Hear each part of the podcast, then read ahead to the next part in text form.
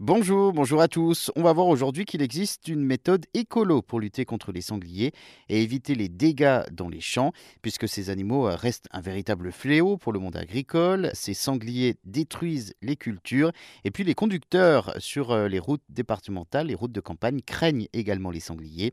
On en compte près d'un million en France. Les sangliers sont en surnombre.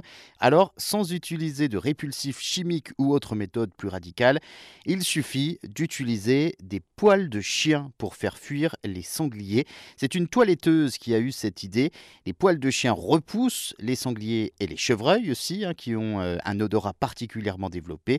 On sait déjà que les cheveux humains peuvent repousser les petits rongeurs. Les poils de chien sont déposés donc dans les haies bocagères pour protéger les, les, cultures ou les jeunes pousses des animaux sauvages. Alors, comment expliquer que le poil de chien soit un répulsif? En fait, tout simplement parce que pour l'animal sauvage, le poil de chien est associé aux chasseurs. Les sangliers et les chevreuils imaginent donc qu'il n'est pas loin. Alors cette méthode écolo est efficace, mais elle a ses limites. S'il pleut, par exemple, eh bien l'odeur des, poils de chien est atténuée. Il faut donc remettre des poils de chien pour repousser à nouveau donc les animaux sauvages des cultures.